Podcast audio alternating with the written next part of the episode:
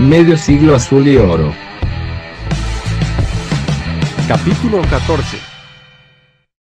Hola, ¿qué tal? ¿Cómo están?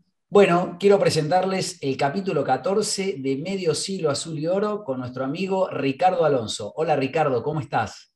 Hola Luis, ¿cómo te va? ¿Cómo andas? Bien, eh, el otro día en el postpartido, eh, después del partido de Defensa y Justicia Boca, adelantaste de lo que ibas a hablar en el Medio Siglo Azul y Oro, así que te escucho. Dale, dale. Como dije en ese momento, cuando un boquense escucha el nombre de Carlos María García Campón, ¿qué es lo primero que viene a la mente?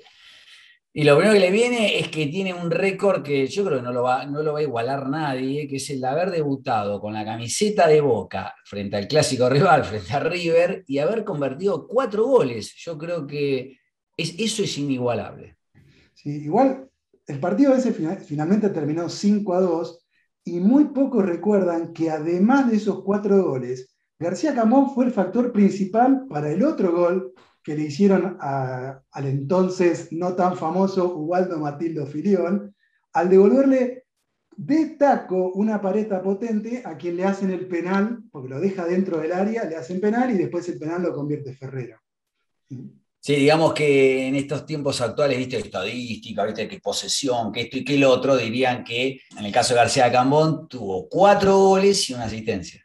Sí, increíble, increíble. Ese 3 de febrero del año 74 quedó grabado en la memoria de todo como el día que García Cambón le hizo cuatro goles a River en su debut con la Azul y Oro. Pero hoy voy a contar una historia de cómo ese, para mí y para muchos, inolvidable 9 llegó a vestir la camiseta de Boca. Se ve que te gusta la década del 70, ¿eh? porque está setentoso, pero dale, dale, que lindo. Sí, lo que pasa es que esa época está llena de anécdotas, de historias, que poco a poco van quedando en el olvido, va pasando tanto tiempo. Esto que voy a contar empieza el 23 de diciembre del 70, cuando Boca le gana la final del torneo nacional a Rosario Central en partido único jugado en la cancha de River y con eso se termina una década plagada de títulos, campañas increíbles, triunfos, partidos memorables y con ya sus grandes protagonistas, que ya eran ídolos absolutos, de a poco retirándose. Sí, eh, bueno, me acuerdo Roma, Ratín, Marzolini, Rojitas, Ángel Clemente Rojas, el tanque Rojas, unos cuantos. Sí, y de a poco empieza lo que sería la reconstrucción y se le empieza a dejar a dar cabida a jóvenes talentos que provenían de la cantera. Por ejemplo, Potente, Ferrero, Troviani, Tarantini, Mouso. Pero ese 70, ese año, año 1970, procedente del Instituto de Córdoba, llega a la Ribera un centrodelantero cordobés llamado Hugo Curioni. El Tula Curioni. El Tula Curioni, a base de, de goles, se ganó rápidamente la titularidad y se convirtió en ídolo cuando logró igualar dos récords que mantenía el inigualable Paulo Valentín. Sí, que creo que era eh, en un mismo partido le hizo tres goles a River y el otro que convirtió goles en seis superclásicos seguidos. hasta ese momento solo Paulo Valentín. Valentín lo tenía. Y, y Curioni lo igualó. Su fama de goleador fue tan grande que a fines del 73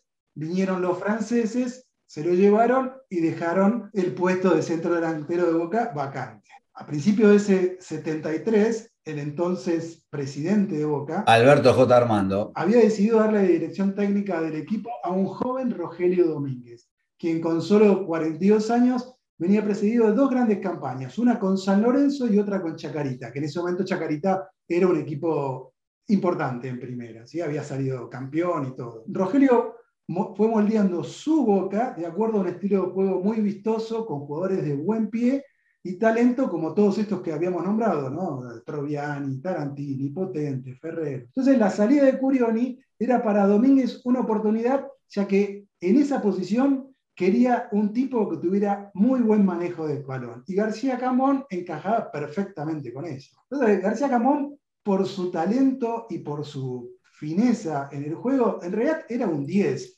lo que pasa que era muy buen cabeceador y tenía un olfato goleador impresionante y por eso terminó siendo 9, pero en realidad ni siquiera tenía físico para ser 9. Para Armando, el 9 de Boca, para Alberto J. Armando, ¿no? el, presidente, el 9 de Boca tenía que ser un tipo más bien potente, de buen porte físico. Sí, una, especie de loco Palermo, Martín Palermo, por ejemplo. Claro, Martín Palermo, Palermo hubiera sido el nuevo ideal para Armando. Pero en ese momento, el preferido para Armando era un tal José Gómez Boblino, que había sido goleador con Atlanta en, en ese torneo argentino del año 73, el Nacional, y encuadraba más con ese perfil de Armando. Así que estando en el despacho presidencial, el director técnico quería convencer al presidente elogiando las virtudes de Carlos García Cambón, ¿no? Pero me imagino que Alberto J. Armando era un tipo que no, cuando se le ponía algo en la cabeza era difícil que cambie de opinión. Sí, sí, viste, ya eh, era muy conocido en eso, con lo cual parecía que esta vez no iba a ser la excepción. Entonces, un poco resignado, Rogelio Domínguez casi como yendo de ella, así, bueno, está bien, que venga Gómez Boli, ¿no? Dice, qué lástima, ¿no? Porque García Camón es un tipo que se agranda en los clásicos. Y ahí, como que estaba yendo y Armando lo para y le dice, ¿cómo dijo? Le dice, ¿no? Y Domínguez le dice, sí, fíjese, don Alberto, eh, con Chacarita siempre le hace goles a Atlanta. Fíjate que en, ese momento eh, García Camón se había transformado en el máximo goleador histórico de Chacarita contra su clásico rival Atlanta. ese comentario que hizo así al pasar solamente, pero ni siquiera como justificado para él nada más, de que se agradaban nada en los, clásicos, hizo que finalmente Alberto J. Armando contratara a Carlos María García Camboa. Sí, el, dueño, digamos, de un récord inigualable y que demostró que, mirá si no se agrandaban los clásicos. Mira vos, que esto, la verdad que no lo conocía, eh, es una perla que trajiste, como siempre, eh, tan lindas eh, anécdotas que nos compartís a través de Medio Siglo Azul y Oro. Así que bueno, a todos los seguidores de Terapia les mandamos un saludo y hasta el próximo capítulo. Chao Ricardo, gracias.